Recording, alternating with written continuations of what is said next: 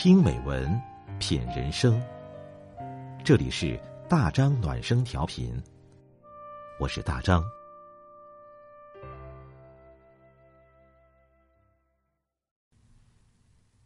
朋友你好，大张暖声调频，欢迎您关注订阅。今晚我们分享的文章是：你什么人品就什么命。作者杜兰君。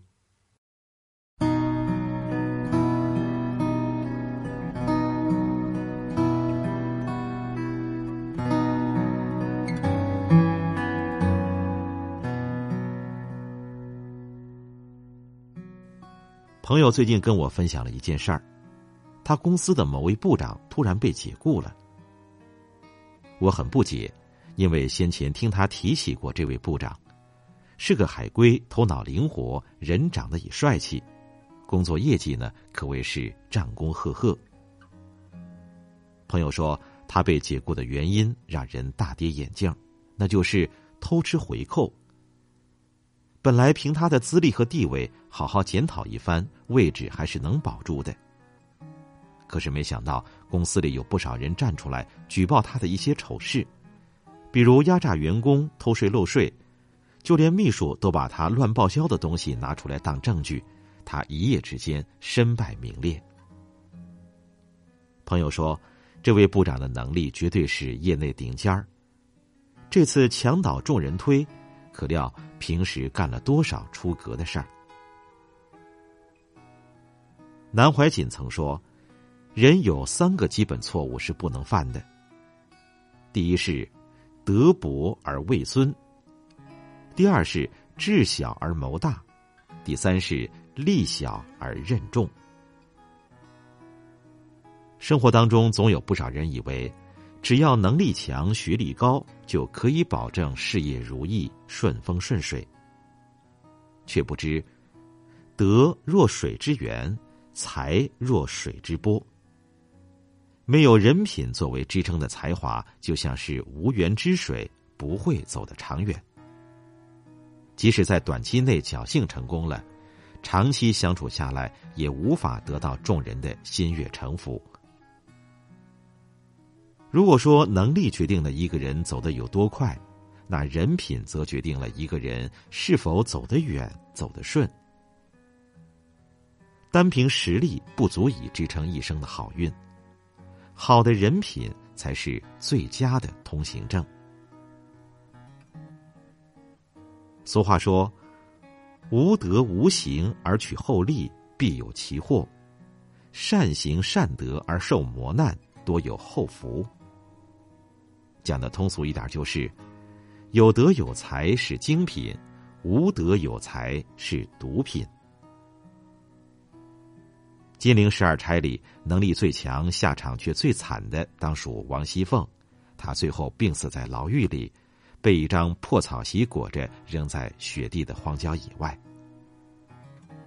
王熙凤的判词非常贴切：机关算尽太聪明。反误了卿卿性命。他为人处事太过精明，以至于只看重自己的利益，不讲原则，没有底线，看似处处占了上风，实则埋下了祸根。王熙凤用计，以致尤二姐吞金自尽，下人提醒他残害无辜，小心报应。王熙凤哈哈大笑说。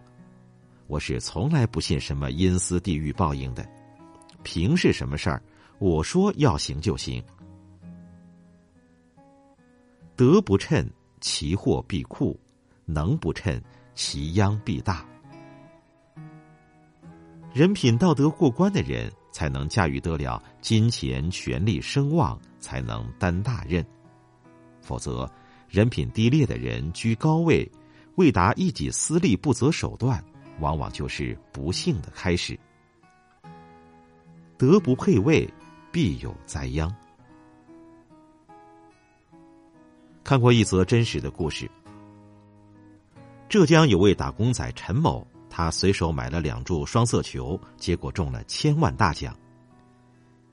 一夜暴富后，他迅速买豪宅、开豪车，继而嫌弃自己的妻子长得丑，硬要离婚，而后包养一个情人，染上了赌博恶习，一场输掉几十万，眼都不眨一下。四年后，陈某的财富挥霍一空。然而，由俭入奢易，由奢入俭难。陈某恶意透支信用卡十九万后，远走他乡去躲债。最后等待陈某的当然是一副冰冷的手铐。警察抓到他的时候，他身上只剩下八十元。记者采访他时，他说：“我宁愿从来没有这一千万。”世界上没有一件事是偶然发生的，每一件事的发生必有其原因。所有的不劳而获背后都伴随着代价。所有的人生捷径都不会通往康庄大道。当财富来得太容易，却没有足够的德行去支撑，又不懂得节制欲望，只会迷失了心智，最后被越来越膨胀的欲望吞噬自己。人品不好，再多的钱财也会散尽，再好的起跑点也会输于人生这场马拉松。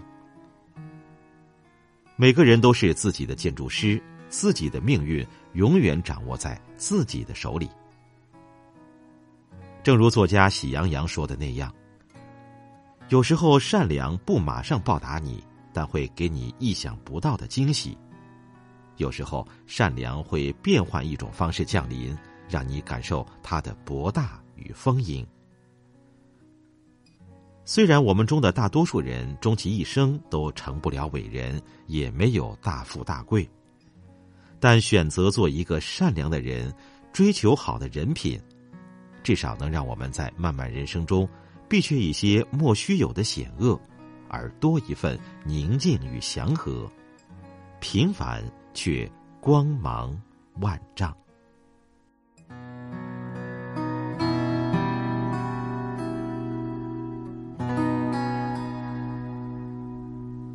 这篇文章源自微信公众号“杜兰”。